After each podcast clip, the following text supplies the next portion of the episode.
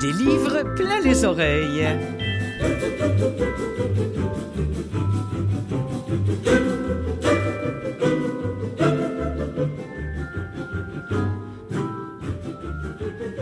Bonjour à toutes et à tous, Clotilde Sey au micro de Canalem qui produit cette émission des livres plein les oreilles qui ne se consacre qu'aux livres audio. Tout de suite, un petit coucou à tous ceux qui nous écoutent par euh, podcast ou encore via la télévision ou encore via Canalem ou encore via CKVL. Cette semaine, autrice contemporaine d'ici, autrice fameuse et classique dont on attend toujours l'entrée au Panthéon depuis si longtemps, eh bien c'est de toutes ces femmes dont nous entendrons des extraits de livres aujourd'hui. Je parle euh, ici au Québec de Marie-Christine Riccignolo, Ma vie dans le noir, ainsi que de Georges Sand, Colette et Louise Michel.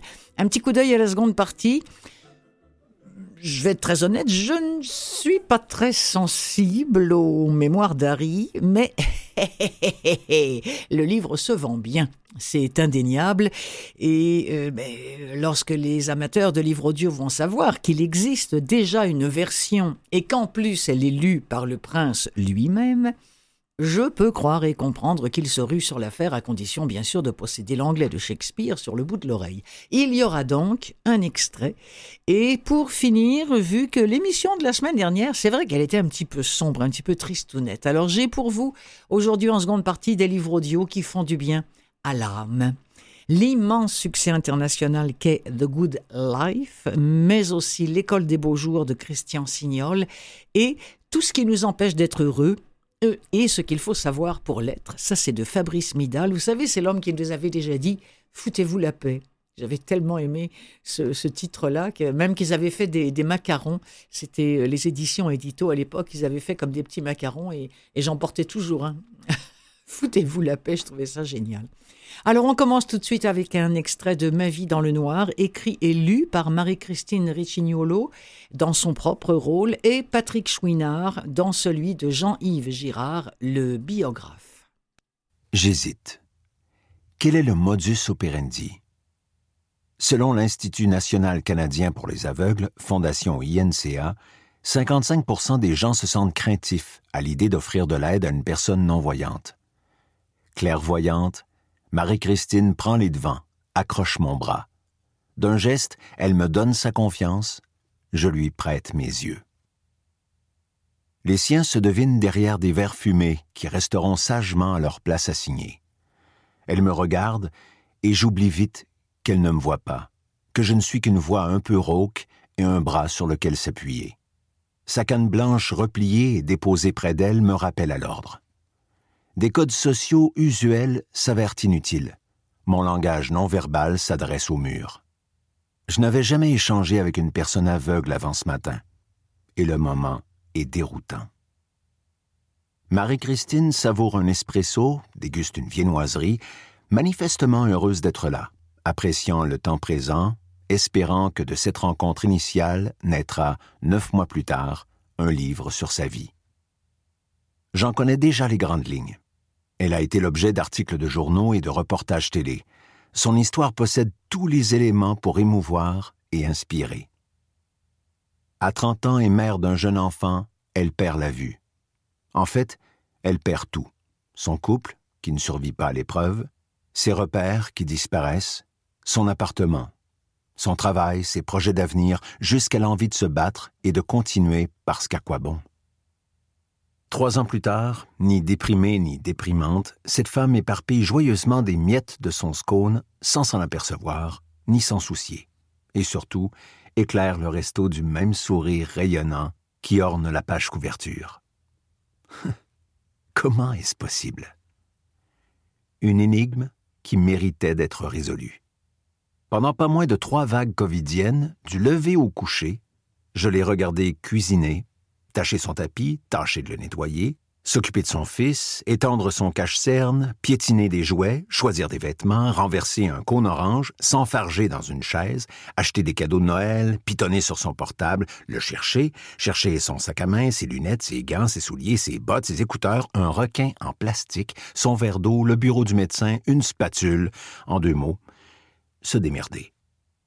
Je l'ai suivi dix pas derrière, et sans m'interposer, alors qu'elle cheminait de ci de là sur des trottoirs crevassés, traversait le cœur serré des avenues achalandées, empruntait les transports en commun, se perdait dans le labyrinthe des chantiers montréalais, accueillait avec soulagement et une certaine appréhension le coup de main de purs inconnus. Je l'ai accompagnée au restaurant, à l'épicerie, à la pharmacie, à l'hôpital, au centre de conditionnement physique, dans l'isoloir d'Élection Canada, où, je le jure, j'ai apposé sur le bulletin de vote un X près du nom de son candidat, qui n'était pas le mien. J'ai épluché son dossier médical. Je l'ai écouté des heures durant s'étendre parfois avec réticence, souvent avec émotion, sur tous les sujets des plus évidents aux plus intimes le difficile apprentissage de la canne blanche, les hallucinations étranges qui la terrorisent, l'influence de Britney Spears sur son adolescence, ses innombrables visites au bloc opératoire, son truc pour savoir quand récurer sa toilette, sa vie ou sa non-vie amoureuse, son refus catégorique d'adopter un chien guide, ses tourments de maman, son obsession capillaire, son avenir en télévision, ses cours du soir en humour, ses frustrations, ses fins de mois difficiles, ses rêves la nuit, ses rêves tout court le jour. Neuf mois se sont écoulés. Voici le résultat. Jean-Yves Girard.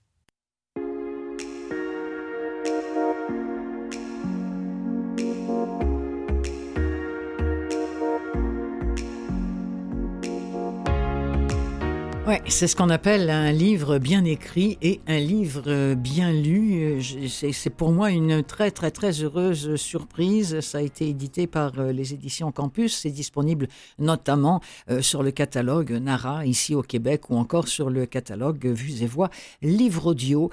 Cette journée dans la vie d'une non-voyante, c'est ce que propose ce livre.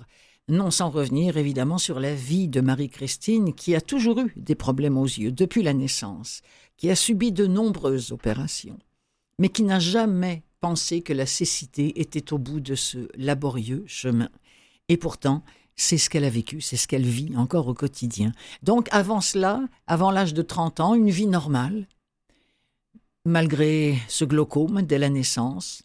Voyante, Marie-Christine, comme la plupart des femmes, a étudié, a aimé, a appris à conduire, a eu un enfant aussi, malgré les risques génétiques qui, hélas, seront confirmés.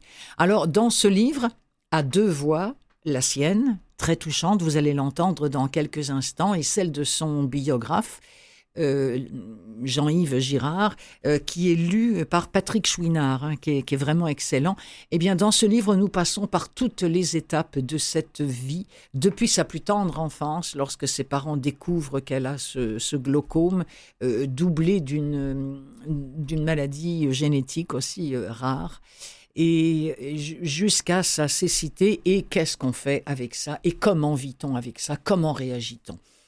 Euh, quand je vous parle de son biographe, c'est un biographe qui sera bien plus qu'un biographe, mais je vais vous laisser écouter Marie-Christine qui en parle très très bien ici. Jean-Yves, c'est plus qu'une voix et un bras.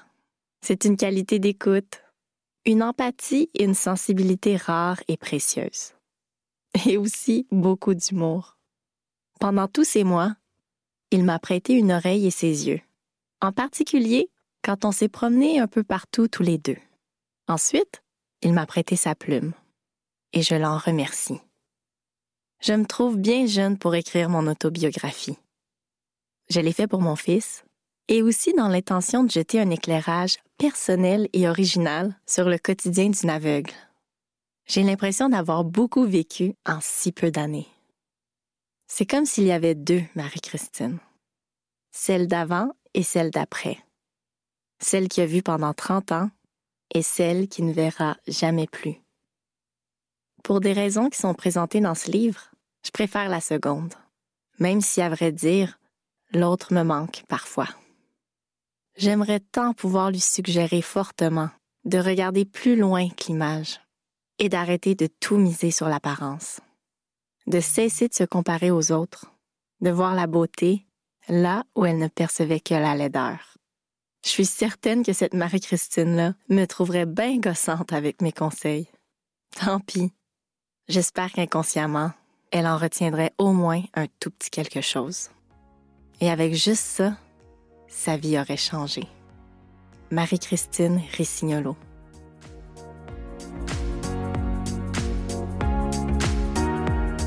Touchante, hein, cette façon euh, dont Marie-Christine, aveugle, parle à celle qui a vu avant la, cécité, mais qui, elle le dit si bien, qui a mal regardé, qui a mal jugé. Alors, dans ce livre, on passe, hein, je vous rappelle que ça s'appelle Ma vie dans le noir, on passe par toutes les étapes, y compris, et là je vous le dis, il faut avoir le cœur bien accroché, y compris par les opérations. La plupart du temps, elle n'est pas complètement anesthésiée. Ce ne sont que des anesthésies locales. Et c'est comme si on y était, mes amis, scalpel, incision. Rien ne nous est épargné, comme rien ne l'épargnera. Alors aujourd'hui, aveugle et, seule, du moins euh, au moment où elle enregistrait euh, ce livre, au moment où, en tout cas, elle se confiait à son, à son biographe. Euh, j'espère pour elle que ce n'est plus vrai maintenant mais euh, son couple n'a pas résisté euh, à tout cela. Quand je dis à tout cela, ce sont justement les opérations, l'enfant, lui-même aveugle. Marie-Christine se présente comme une personne qui a des nerfs d'acier. Alors c'est certain que ce livre va sûrement aider des parents, des jeunes, ne serait-ce que pour leur donner l'espoir et la certitude que non, même aveugle, la vie ne s'arrête pas, contrairement à tout ce que l'on peut penser. Mais est-ce que c'est facile? Bien sûr que non. Le 7 janvier 2018, Marie-Christine a 30 ans. La veille, une fête surprise a été organisée dans un grand local du Vieux-Montréal. Il y a une quarantaine d'invités, parents et amis. Elle ne s'en doute pas, mais c'est la dernière fois qu'elle les voit tous réunis. Par les vastes fenêtres, la nouvelle trentenaire regarde tomber la neige sur un décor de cartes postales. C'était magique et triste. C'était beau aussi. Une nuit d'hiver dans toute sa splendeur. J'ai peur d'oublier ces moments-là, que les référents disparaissent, s'estompent. Une libellule et une sauterelle, à quoi ça ressemble? Il faut déjà que j'y pense. C'est pas automatique. Quand je serai vieille, le mot sauterelle n'allumera plus d'image de pattes et d'antennes. Qu'est-ce qui va la remplacer? Le vide? Un matin de la fin janvier, du côté droit, c'est la grande noirceur.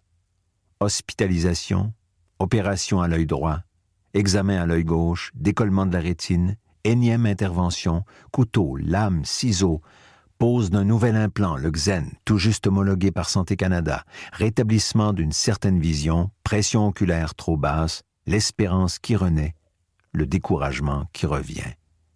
Et puis, c'est alors que la médecine rend les armes. La guerre est finie. Le glaucome a gagné. Marie-Christine en est informée et s'écroule. Tout ça pour ça? Ma mère était avec moi à l'hôpital. Elle me disait d'arrêter de pleurer, en pleurant elle-même. Dans mon cas, c'était des larmes de rage. Je voulais tout casser. Je lui disais vous comprenez pas, je pourrais pas supporter ça. Je me connais, c'est impossible. Je sais pas par quel moyen je vais mourir, mais préparez-vous, parce que vivre comme ça, ça m'intéresse pas. C'est juste trop gros. Toutes ces pensées tournaient en boucle.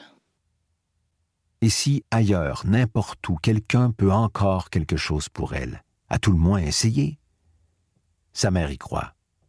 Au début de 2019, elle fouille Internet de fond en comble pour dénicher la liste des ophtalmologistes les plus cotés. L'un d'eux pratique en Suisse et son CV impressionne. Le docteur Mansouri figure parmi les top 20 spécialistes du glaucome dans le monde, souligne le site web de sa clinique à Montreux. Une partie du dossier de Marie-Christine lui est envoyée. Puis d'Europe arrive la réponse. Il n'y a rien d'autre à faire en Suisse que ce qui a déjà été tenté au Québec.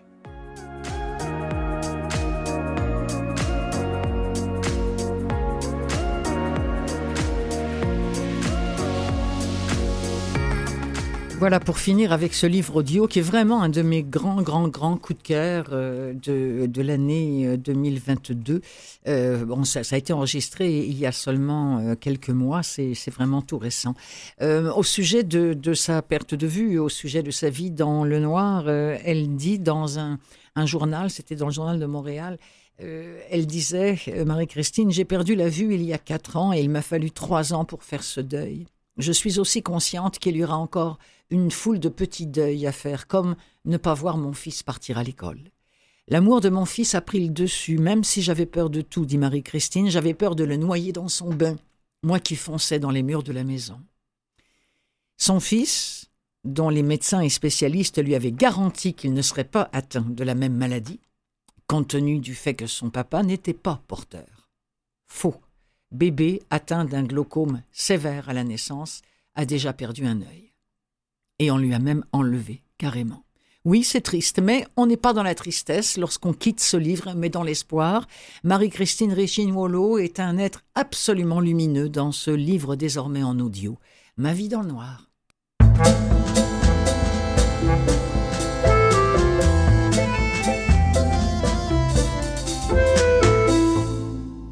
Je suis tombée sur ce titre dans, l'actualité récemment, donc ça vient de paraître en 2023. Euh, Colette en attendant le Panthéon. Et j'ai fait des recherches et j'ai trouvé un autre. Euh, bon, là, ce qu'on dit en 2023, c'est parce qu'en 2023, il y a euh, l'Institut France Mémoire qui a choisi de célébrer la naissance de plusieurs personnes, dont Blaise Pascal, la mort de Gustave Eiffel, qui est mort un 27 décembre 1923. Et l'accent est également mis sur des grandes figures féminines, connues ou pas. C'est ainsi qu'on va célébrer les 100 ans de la mort de Sarah Bernard, le 26 mars prochain, et on va célébrer la naissance de Colette, qui est née un 28 janvier 1873. Alors, c'est pour ça qu'on se repose la question dans l'Hexagone, faut-il mettre Colette au Panthéon? La question est posée en 2023, mais ce n'était vraiment pas la première fois. J'ai trouvé un papier en 2013 dans un journal de Lyon, qui est une région française dont est originaire Colette, et on, on y disait ceci à l'époque.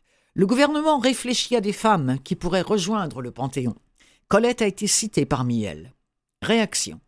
Frédéric Maget, président de la Société des Amis de Colette, se souvient du 7 mars, veille de la journée de la femme. C'est ce jour-là qu'il a entendu le discours de François Hollande à la Villette. Dix ans, François Hollande, le président a proposé de créer le 8 mars, c'est toute l'année, avec des actions concrètes pour les femmes. Il a demandé à ce qu'une réflexion soit menée sur la possibilité de faire rentrer une ou deux femmes au Panthéon pendant son mandat. Mais il faudra attendre le lendemain pour que Colette soit par exemple évoquée. Alors, euh, c'est Naja Vallaud Belkacem, qui est ministre des droits des femmes, qui a cité euh, Georges Sand, euh, également Colette et Louise Michel lors d'un chat sur un site internet du Monde le 8 mars dernier, donc en 2022. Alors une commission doit prochainement se réunir, regroupant notamment des historiens, des philosophes, en vue d'établir une liste de noms. Alors la présence de Colette dans la dernière demeure des hautes personnalités françaises très masculines, reste purement hypothétique. Mais il y en a d'autres aussi. Olympe de Gouges, Louise Michel et Georges Sand. Mais déjà, euh, on écrivait en 2013, hein, une telle perspective suscite l'émoi chez ceux qui défendent l'écrivaine dont on dit notamment, c'est ce que prétend M. Bernard Claveuil, qui disait en 2013, lui il est libraire parisien, du moins il l'était il y a dix ans, collectionneur de l'œuvre de Colette. Il a déclaré c'était la première femme à avoir eu droit à des funérailles nationales. Elle est déjà symbolique, du point de vue républicain et laïque surtout. Pour lui, qui avait exposé à l'abbaye Saint-Germain il y a un peu plus d'un an, le Panthéon pour Colette serait une suite logique. Extrait de La Vagabonde de Colette, on écoute Anouk Grimbert. Deux habitudes m'ont donné le pouvoir de retenir mes pleurs, celle de cacher ma pensée et celle de noircir mes cils au. Entrez. On vient de frapper, et j'ai répondu machinalement, absorbé. Ce n'est pas Brague, ce n'est pas la vieille habilleuse, c'est un inconnu, grand, sec, noir, qui incline sa tête nue et débite tout d'un trait. Madame, je viens, depuis une semaine, vous applaudir dans l'emprise. Vous excuserez ce que ma visite peut avoir de déplacé, mais il me semble que mon admiration pour votre talent et votre plastique justifie une présentation aussi incorrecte et que je ne dis rien, c'est imbécile. Moite, essoufflée encore, la robe demi-ouverte, j'essuie mes mains en le regardant avec une férocité si visible que sa belle phrase meurt soudain, coupée. Faut-il le gifler? Marquer sur ses deux joues mes doigts encore humides d'une eau carminée Faut-il élever la voix et jeter à cette figure anguleuse, tout en os, barrée d'une moustache noire, les mots que j'ai appris dans les coulisses et dans la rue? Il a des yeux de charbonnier triste, cet envahisseur. Je ne sais pas ce que lui disent mon regard et mon silence, mais sa figure change tout à coup. Ma foi, madame, je ne suis qu'un serein et un grossier personnage. Je m'en aperçois trop tard. Mettez-moi à la porte. Allez, je l'ai bien mérité, mais non sans que j'aie déposé à vos pieds mes respectueux hommages. Il a resalut, comme un homme qui va s'en aller, et ne s'en va pas. Avec cette rouerie un peu catin des hommes, il attend une demi-seconde le bénéfice de son revirement. Et je ne suis pas, mon Dieu, si terrible, l'obtient. Je vous dirai donc gentiment, monsieur, ce que je vous aurais dit sans aménité. Allez-vous-en. Ça, c'est un roman profondément optimiste, euh, provocante ode à la solitude. Euh, la vagabonde de Colette, ce qu'on a entendu, c'est la femme qui est un petit peu le double de, Colette, euh, qui s'appelle Renée. Et pour une fois dans sa vie, elle se laisse toucher par un homme, par cet homme-là, Max, un homme beau, brillant et riche. Mais enfin bon, la première fois qu'elle le voit, lui, elle le met quand même à la porte. Après, euh, il y a aussi Louise Michel, dont on s'attendrait euh, volontiers à ce qu'elle rentre au Panthéon. Vous savez, Louise Michel, c'est celle qu'on appelait la Vierge Rouge de la Commune. La Vierge Rouge, ah, c'était une révolutionnaire, une, euh, une, une, passionnariat quand même. Elle a, elle, a sa, elle a sa station de métro à Paris, alors c'est vous dire un petit peu. Euh, et, et, et, cette femme-là, une, une, véritable, alors exaltée. Vous allez voir, on va réentendre nous Grimbert, mais alors qui n'a rien à voir. C'est ça où c'est intéressant le métier de lectrice mais rien, on a l'impression que c'est pas la même personne qui lit. Et pourtant, c'est la même personne qui lit, qui lit quoi? Une lettre d'amour à qui? À Victor Hugo. elle, elle, elle qu'on a vue si, si, si radicale, si, si directe dans ses accès politiques et, dans ses excès politiques, eh bien là, elle, elle, elle, elle, a la même radicalité dans ses excès amoureux envers euh, Victor Hugo. On pourrait même penser que lui devait la juger folle, mais non, il, il semblerait que non. Alors, retrouvons euh, Anouk Grimbert qui lit avec beaucoup de fougue, hein, euh, avec beaucoup de passion, cette, euh, une de ces lettres de Louise Michel à Victor Hugo. Dites-moi si vous avez éprouvé de ces pensées qui dévorent et qu'on ne comprend pas. Ce doit être la langue du ciel ou de l'enfer. On ne le sait que dans le tombeau. Tout me semble comme dans un rêve, mais c'est peut-être le rêve qui est la vie. J'en suis venu à douter de tout, même de la réalité de l'existence. J'écrirai quelques pages de ma vie, mais pour vous seul. Tout ce que je vous dirai ne sera qu'entre Dieu et nous. Et vous comprendrez pourquoi j'ai cru à la fatalité, et pourquoi, quand un nom magique a brillé dans ma nuit, j'ai crié vers lui. Mais ce n'est pas aujourd'hui que je vous dirai tout cela. Il m'est impossible de suivre une idée, et ces pensées que je ne puis démêler me déchirent. Il me semble que mon front se brise pour les laisser s'envoler, et je ne trouve pas une parole pour vous écrire. Hugo, ne m'oubliez jamais. Dites-moi que vous pensez à moi. Lors même que cela ne serait pas, dites-le moi. Voulez-vous que je vous dise quelques mots de ma grand-mère, si tendre et si bonne, et ce vieux château auquel je tiens comme à la menthe de ma tourelle? Peut-être, en parlant d'elle, j'oublierai les pensées qui me tourmentent. Mais avant, je veux vous avouer quelque chose qui me pèse sur le cœur. Lorsque je vous envoyais des injures l'été dernier, je n'avais voulu lire vos discours que dans des critiques et par fragments, afin de vous écrire en colère. Vous ne pouvez pas vous imaginer avec quelle méchanceté on se plaisait à vous noircir de calomnies qui font une impression horrible. C'est comme si une chauve-souris vous battait des ailes sur le cœur j'ai voulu oublier tout cela. Cependant, promettez-moi que si jamais je vous faisais un reproche, vous songeriez combien il faut d'amitié pour oser parler comme la haine. Waouh Anouk Grimbert dans du Louise Michel, écrivant à Victor Hugo. Et puis, et puis Georges Sand aussi fait partie de ces gens dont on souhaiterait qu'elle puisse rentrer euh, au Panthéon, mais euh, il n'en est toujours pas euh, question. Georges Sand qui, qui notamment a écrit une, un, truc absolument adorable, un, admirable texte d'ailleurs, notait Dostoïevski dans son journal d'un écrivain à propos notamment de la dont on va entendre un extrait, où l'auteur, Georges Sand, dépeint un jeune caractère féminin droit, intègre mais complètement inexpérimenté, animé de cette fière chasteté qui ne se laisse pas effrayer ni ne peut être salie par le contact avec le vice. Mariée trop mal et trop tôt, la marquise reste malgré son veuvage parce qu'elle va devenir veuve et sa beauté désenchantée à jamais. Elle dit Je prie les hommes en aversion et en dégoût. Extrait de la marquise, lu par Nathalie Baye. Cependant, je voyais autour d'elle des amitiés assez vives pour la vieillesse. Ses petits-enfants la chérissaient et elle faisait du bien sans ostentation. Mais comme elle ne se piquait pas de principe et avouait n'avoir jamais aimé son amant le vicomte de Larieux, je ne pouvais pas trouver d'autre explication à son caractère.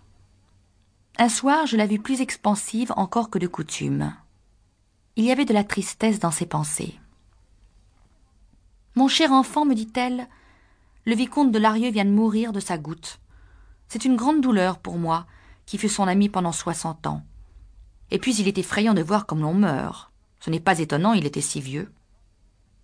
Quel âge avait-il demandai-je. Quatre-vingt-quatre ans. Pour moi, j'en ai quatre-vingts, mais je ne suis pas infirme comme il l'était. Je dois espérer de vivre plus que lui. N'importe, voici plusieurs de mes amis qui s'en vont cette année, et on a beau se dire qu'on est plus jeune et plus robuste, on ne peut pas s'empêcher d'avoir peur quand on voit partir ainsi ses contemporains. Ainsi, lui dis-je, voilà tous les regrets que vous lui accordez à ce pauvre Larieux, qui vous a adoré pendant soixante ans, qui n'a cessé de se plaindre de vos rigueurs, et qui ne s'en est jamais rebuté. C'est le modèle des amants, celui-là. On ne fait plus de pareils hommes. Laissez donc, dit la marquise avec un sourire froid. Cet homme avait la manie de se lamenter de se dire malheureux. Il ne l'était pas du tout, chacun le sait. Au soir de sa vie, cette fameuse marquise se confie et elle avoue avoir aimé. Une fois, une seule fois dans ma vie, j'ai été amoureuse, dira-t-elle, mais amoureuse comme personne ne l'a été, d'un amour passionné, indomptable, dévorant. Voilà.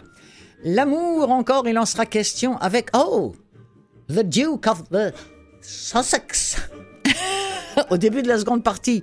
Mais oui, Harry, euh, le prince Harry, dont le livre se vend comme des petits pains chauds, eh bien, il est déjà en audio. Bon, en anglais, mes amis, hein, en anglais. En français, ce sera pour plus tard. Mais pour l'instant, ça existe en anglais et on va en écouter un petit bout. Oui, oui, oui, ça sert à ça, des livres pleins les oreilles. C'est Clotilde Sey. À tout de suite. Des livres pleins les oreilles, seconde partie.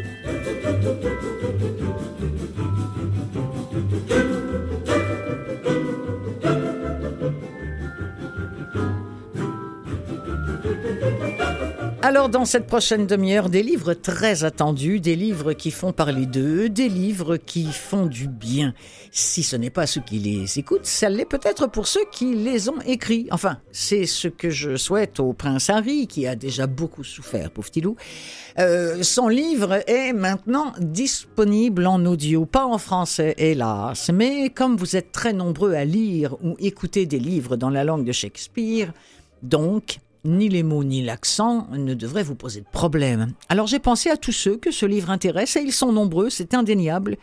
Je n'ai pas vu moi personnellement la série sur Netflix, je ne pense pas non plus que je vais lire le bouquin. Euh, c'est pas uniquement par manque d'intérêt, honnêtement, mais c'est parce que j'ai tellement de choses à lire qu'à un moment donné, il faut bien faire des choix, et ce n'est pas mon premier choix. Voilà, c'est tout. Mais vous, vous avez tout à fait le droit, et même tout à fait raison, d'en savoir un peu plus sur une vie dans un royaume, surtout quand on est un prince et qu'on n'accédera jamais au trône, et puis qu'on a épousé une femme américaine au teint un peu plus basané que les femmes en Angleterre, et qu'on a une maman à la destinée tragique nommée Diana. Alors, voilà pour vous, mes amis, un extrait de Spare. Oui, en français, ça s'appelle le suppléant, mais en anglais, c'est Spare. C'est deux, écrit par le prince Harry et lu par le prince Harry, autrement dit, the Duke of Sussex lui-même. We agreed to meet a few hours after the funeral, in the Frogmore Gardens, by the old Gothic ruin. I got there first. I looked around, saw no one. I checked my phone, no texts, no voicemails. They must be running late, I thought, leaning against the stone wall. I put away my phone and told myself stay calm. The weather was quintessentially April, not quite winter, not yet spring. The trees were bare, but the air was soft. The sky was grey, but the tulips were popping. The light was pale, but the indigo lake threading through the gardens glowed. How beautiful it all is, I thought, and also how sad. Once upon a time, this was going to be my forever home. Instead, it had proved to be just another brief stop. When my wife and I fled this place, in fear for our sanity and physical safety, I wasn't sure when I'd ever come back. That was January 2020. Now, 15 months later, here I was, days after waking to 32 missed calls and then one short, heart racing talk with Granny. Harry, Grandpa's gone. The wind picked up, turned colder. I hunched my shoulders, rubbed my arms, regretted the thinness of my white shirt. I wished I'd not changed out of my funeral suit. I wished I'd thought to bring a coat. I turned my back to the wind and saw looming behind me the Gothic ruin, which in reality was no more Gothic than the Millennium Wheel. Some clever architect, some bit of stagecraft, like so much around here, I thought. I moved from the stone wall to a small wooden bench. Sitting, I checked my phone again, peered up and down the garden path. Where are they? Another gust of wind. Funny, it reminded me of Grandpa. His wintry demeanour, maybe, or his icy sense of humour. I recalled one particular shooting weekend years ago. A mate, just trying to make conversation, asked Grandpa what he thought of my new beard, which had been causing concern in the family and controversy in the press. Should the Queen force Prince Harry to shave? Grandpa looked at my mate, looked at my chin, broke into a devilish grin. That's no beard. Everyone laughed. To beard or not to beard, that was the question. But leave it to Grandpa to demand more beard.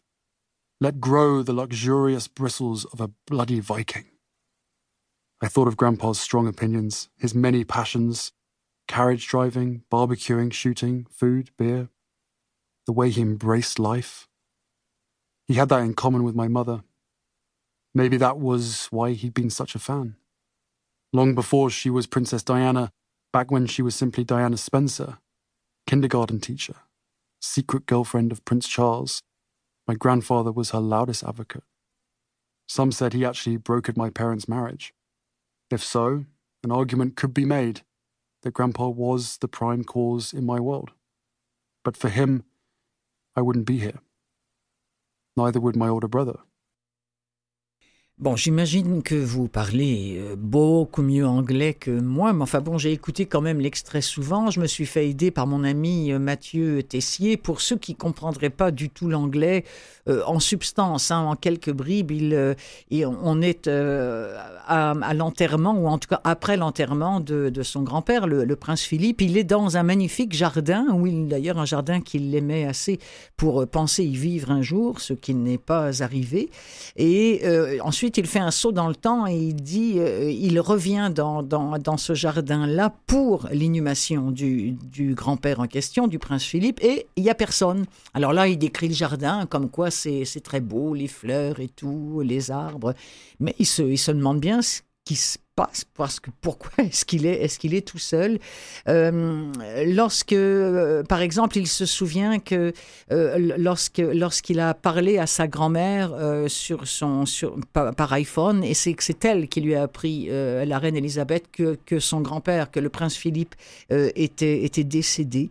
D'ailleurs bon à ce moment-là ça devient très lyrique hein, il parle du vent qui se lève et qui lui rappelle son son grand-père qui lui rappelle son sens de l'humour. Il parle notamment d'une d'une partie de, chasse au cours de, laquelle, avec le, prince Philippe, il était question de la barbe de Harry qui, qui faisait la une euh, de, tous les journaux. Et le prince Philippe lui disait, de toute façon, c'est pas une barbe. C'est moi, je serais vous, mais je me ferais pousser une vraie barbe rousse de, de viking. Mais ça, c'est pas une barbe. Alors il y a même cette phrase célèbre euh, qui a été reprise, to be or not to be. Mais là, c'est raser ou ne pas raser. Et, il la cite euh, dans cet extrait qu'on vient d'entendre, le prince Harry. Euh, et, d'ailleurs, le, bon, le, grand-père, un bon vivant, il dit un petit peu comme, comme Diana, et il, a, il a toujours euh, aimé euh, Diana, il l'a toujours défendue. En fait, il était un fan même de, de Diana, même quand elle s'appelait Spencer, le prince Philippe. Et puis, bon, il y a certaines mauvaises langues qui disent que le prince Philippe aurait brisé le, le mariage de, de ses parents. Là, moi, je vous avouerai que je me suis un petit peu perdu, mais ce que je comprends, c'est que euh, pour le prince Harry, le prince Philippe a toujours été un personnage important. Et il dit, il a toujours été pour moi. Euh, j'ai toujours été essentiel, mais moi, je n'ai pas été là euh, pour lui. Voilà, en gros, pardonnez-moi si j'ai raté quelques bouts, mais je pense qu'avec Mathieu, on a, on a fait le tour de tout ça. Donc, le prince Harry, je vous rappelle le titre, hein, en anglais, c'est Spare et c'est le suppléant en français. J'imagine que ça va être enregistré prochainement, mais pas par le prince Harry et pas par moi non plus.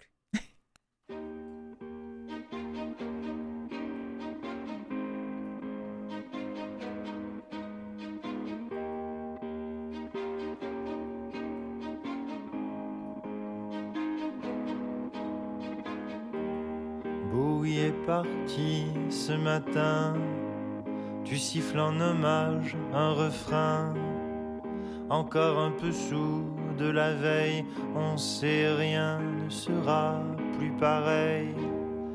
Tu nages dans l'eau de la piscine, défi de motricité fine. Tu sembles incarner le divin comme si David Hockney t'avait peint.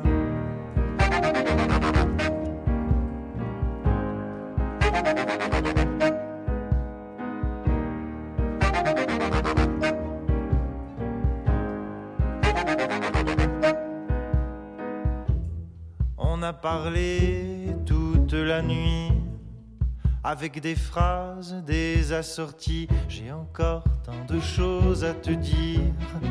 Peut-être aurais-je mieux fait de te fuir. J'aurais voulu cacher mes larmes. Vive la vie, vive les drames. Sais-tu à quel point tu me plais J'espère qu'on ne se lâchera jamais.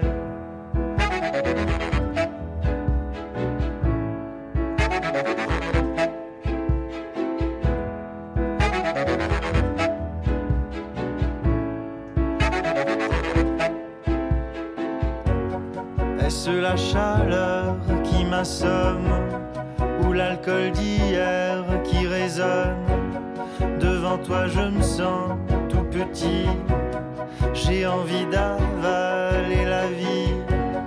Tu ressembles au prince charmant, dis-moi existes-tu vraiment? Je sais on de se rencontrer, accepterais-tu de m'épouser?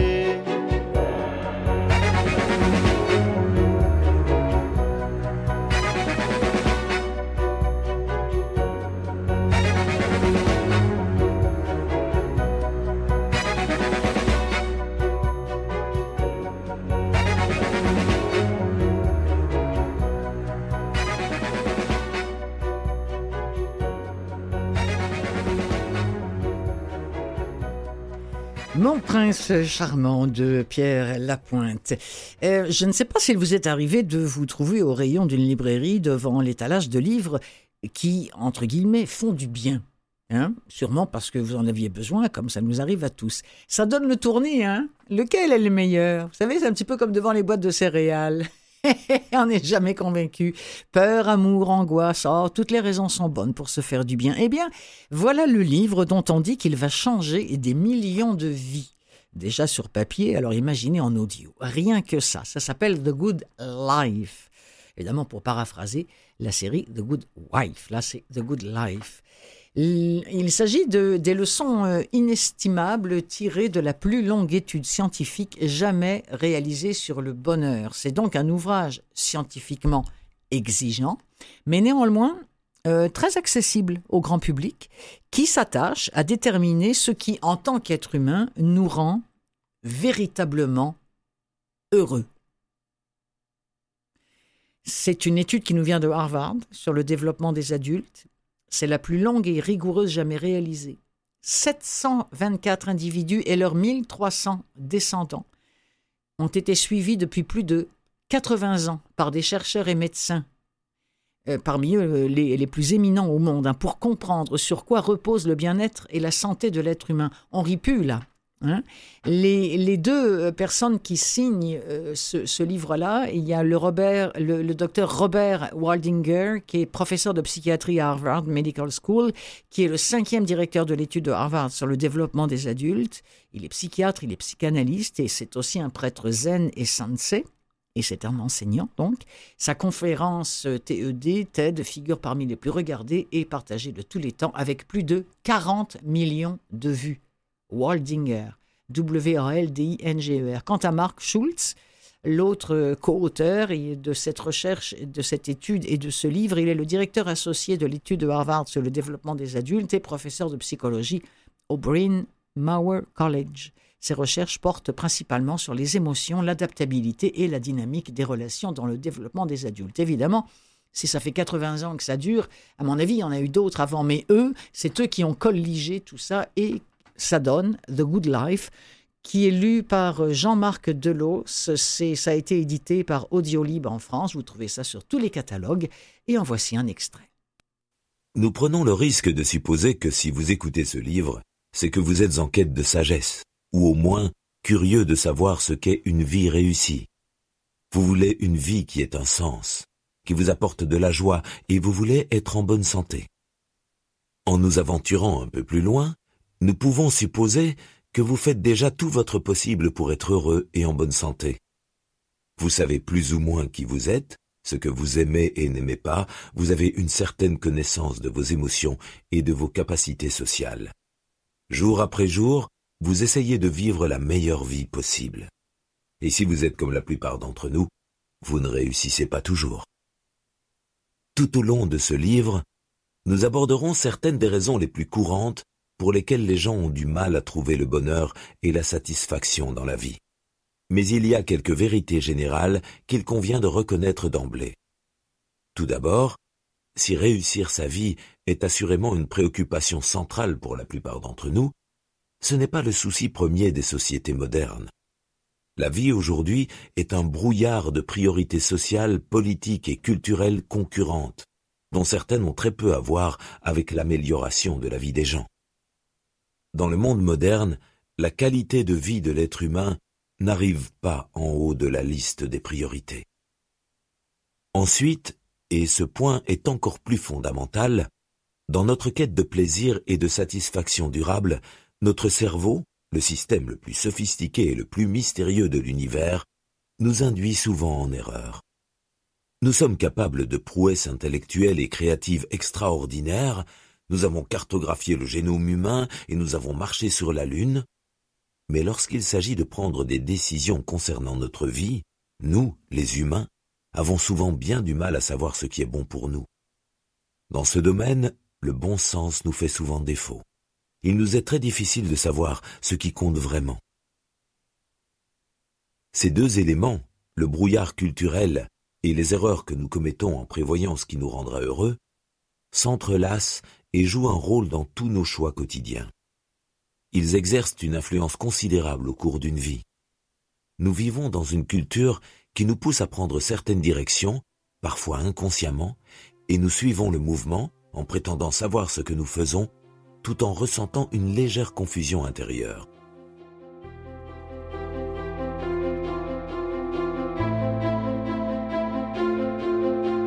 Alors voilà pour The Good Life, lu par Jean-Marc Delos. Ça vient de sortir hein, en audio, c'est vraiment tout chaud, tout chaud, tout chaud. Euh, il y en a un autre qui s'appelle Fabrice Midal, que vous connaissez peut-être. C'est un, drôle de petit homme, ça, dont on retient quand on voit sa photo. On, retient tout de suite la, face absolument sympathique, euh, toute chauve. Euh, il, est, il est flanqué d'une paire de lunettes jaunes et, et rondes. On peut, tu sais, quand on le voit, on dit Ah, c'est Midal. Euh, Midal qui se dit philosophe, auteur, enseignant et créateur du podcast Dialogue. Et si ça vous tente d'aller voir ça sur le net, ne vous gênez surtout pas. Et qui nous dit, j'ai entrepris il y a une quinzaine d'années un travail pour penser autrement ce qui peut faire chemin dans nos vies en m'appuyant sur la philosophie, la méditation comme outil d'exploration de notre propre expérience et les grandes disciplines des sciences humaines. C'est ce que j'essaie de partager avec vous au travers de mes livres, mais aussi dans les cours en ligne que je propose régulièrement et qui sont pour moi l'occasion de vous montrer de façon très simple et très directe comment faire concrètement pour transformer votre existence? Alors, euh, le, livre dont il est question maintenant de, Fabrice Vidal, c'est un assez long titre, mais euh, très éloquent, Tout ce qui nous empêche d'être heureux et ce qu'il faut savoir pour l'être. Pendant des années, écrit Vidal, j'ai été désarçonné, toujours gêné par cette question. J'avais, comme tout le monde, des emmerdes, des ennuis, des difficultés. Je n'aurais pas dit que je baignais dans le bonheur, quoi. Mais pourquoi est-ce que je me sentais quand même heureux? Sans doute parce que la fréquentation des philosophes, des sages, m'avait enseigné un chemin fait de retournements, de petits pas de côté, d'une autre manière d'aborder les situations que nous rencontrons au quotidien. C'est un changement radical de vie que Fabrice Midal nous convie. Imaginez, si vous lisez dans la même semaine de Good Life et celui-ci de Fabrice Midal, vous allez, vous n'allez plus toucher terre. On nous dit qu'à travers sa lecture, il nous mène vers la paix avec nous-mêmes et nos imperfections, je vous en propose un extrait. C'est lu par lui-même, lu par Fabrice Midal. Socrate a souvent rappelé, tout au long de ses dialogues, que l'on est heureux dès lors que l'on est fidèle à soi-même. Aristote, Platon, les penseurs grecs qui les ont précédés et ceux qui leur ont succédé, ne disaient pas autre chose. Le bonheur n'est en aucun cas un état ni une sorte de flash ou de fulgurance, mais il est un chemin. Il est une émotion qui nous nourrit et qui est nourrie par tous les éléments de notre vie. Autrement dit, c'est l'aventure de la vie qui rend heureux. Ce renversement m'a été salutaire. Il m'a autorisé à introduire le mot heureux dans ma vie d'hypersensible même quand j'ai mal, même quand j'ai peur, même quand j'ai le sentiment de ne pas y arriver. Je l'ai progressivement compris dans son sens authentique. Il est un antidote à la souffrance que nous vivons, aujourd'hui plus qu'hier, parce que nous n'avons plus l'espace, le temps, la possibilité d'effectuer ce travail qui incombe à chacun tout au long de sa vie. Douter, être inquiet, perdu, angoissés, sont ainsi, dans l'entendement des Grecs, des tremplins vers le bonheur, puisque ce sont autant d'indices qui nous indiquent la bonne direction, à condition de savoir les écouter, les interroger et, à partir de là, se réinventer de manière à être en adéquation avec soi, pour construire un bonheur durable, profond, et non l'ersatz derrière lequel nous courons. Connais-toi toi-même n'est pas, comme on pourrait le croire à première vue, le summum de l'égocentrisme et de l'enfermement sur soi. Ce n'est pas non plus une sorte d'indulgence coupable, déconnectée du réel, des problèmes sociaux ou de ceux de la planète, ni une démission par rapport à nos devoirs. C'est, au contraire, un appel vers le monde et vers l'autre auxquels je suis intrinsèquement lié et sans lesquels je ne peux pas goûter au bonheur. Quand je suis en adéquation avec moi, je peux enfin sortir de ma coquille, voir ce qui m'entoure, retrousser mes manches et m'engager. Ce chemin n'est pas ardu. Il est accessible à chacun d'entre nous, mais il demande de l'attention. En effet, contrairement aux chats ou aux chiens, qui sont chats ou chiens sans le moindre effort, nous, humains, avons une quête à mener pour découvrir ce qui nous est vraiment naturel. Ce qui est important pour moi ne l'est pas pour toi.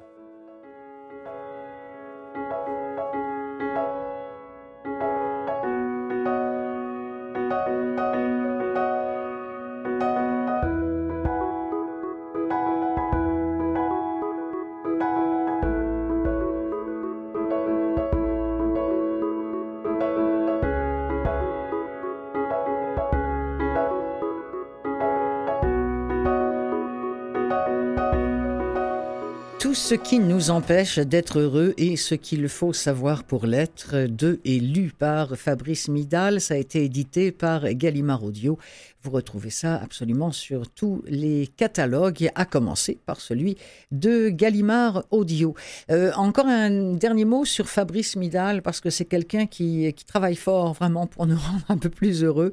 Euh, entre autres, je sais qu'il a fondé euh, Réseau, R-E-S-O, qui est une école de méditation qu'il a fondée et qu'il a pensé comme un lieu de rencontre ouvert sur tous les enseignements, ces enseignements, ceux qu'il nous offre et qui permettent d'apprendre à prendre soin des autres, de soi et du monde. Alors réseau R-E-S-E, euh, c'est vraiment le, le voilà, c'est là où vous pourrez euh, aller sur le web euh, si vous voulez en savoir plus sur cette école de méditation fondée par Fabrice Midal. Pour finir, euh, j'ai pourvu un, vous un livre qui n'est pas de, psycho, mais qui est un livre qui, je pense, fait, du bien euh, à lire et qui est un livre, euh, d'ailleurs, qui aurait pu très bien être signé ici, au Québec. Il est signé Christian Signol, ça s'appelle L'école des beaux jours, c'est lu par Thierry Lopez.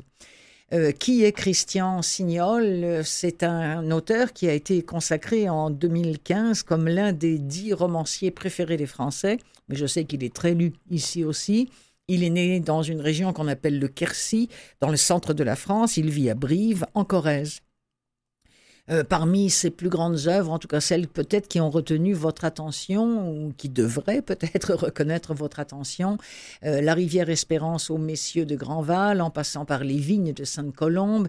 Euh, ça, ce sont deux prix des Maisons de la Presse en 1997. Et puis il y a des œuvres un petit peu plus intimistes, des récits ou des romans, comme par exemple Le Bonheur d'enfance, La Grande Île, Il rêvait des, des dimanches ou pourquoi le ciel est bleu? C'est un succès qui ne se dément pas pour Christian Signol depuis 30 ans. Ses livres sont traduits en 15 langues, ça veut tout dire. Alors voici une petite présentation de cette histoire qui, je vous le disais, aurait pu euh, avoir lieu ici au Québec.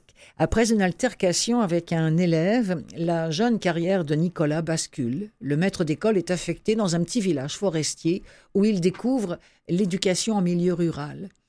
Pourtant, c'est au contact de ses élèves de primaire et plus particulièrement de Gabriel que Nicolas va apprendre, lui, de nombreuses leçons et de précieuses leçons. On est à Saint-Julien, petit village des hauts plateaux. L'école est un des derniers lieux de vie. Il va faire la connaissance, notamment dans l'extrait de Rose, qui est la mère du village. Et avec elle, Nicolas s'engage dans un âpre combat pour maintenir en vie cette école, quitte même à mettre son propre couple et son avenir en péril. C'est un émouvant éloge de, l'école. Et vu qu'en ce moment, du moins au moment où on enregistre cette émission, l'école ici au Québec en prend pour son rhume, puis on sait que nos classes débordent, les professeurs sont épuisés, les mômes ne savent plus écrire. Bref, il y a bien du boulot pour M. Drainville. Ah, j'ai pensé à nous diffuser un extrait de L'école des beaux jours. Je vous rappelle que c'est signé Christian Signol et c'est lu par Thierry Lopez chez Audiolib, un extrait. Je tenais à vous voir avant la rentrée pour vous expliquer deux ou trois choses qui me semblent importantes. Je vous écoute, madame. Et j'ajoutais aussitôt Je ne sais pas s'il faut vous appeler madame le maire ou madame la mère. Elle eut un geste brusque des mains, comme pour balayer un obstacle sans importance. Hum, Appelez-moi Rose, dit-elle. Ça nous fera gagner du temps. Je vais essayer. Bien. Voilà ce que je tenais à vous dire. Vous savez que nous sommes ici en regroupement pédagogique intercommunal dispersé et que le seuil minimal pour garder une école en activité est fixé à 15 élèves. Oui, je le sais. Elle se fit grave tout à coup. et reprit Je me bats déjà depuis plus de dix ans pour garder en vie mon école. Et nous sommes aujourd'hui dans un regroupement de trois écoles ouvertes dans trois villages. Saint-Julien, Saint-Paul et puis Lachaud, avec euh, en tout 45 élèves. Vous me suivez? Je vous écoute. Ce qui signifie que l'une des trois est menacée à plus ou moins longue échéance. Elle s'arrêta un instant pour bien peser ses mots et reprit. Et ce ne sera pas la mienne.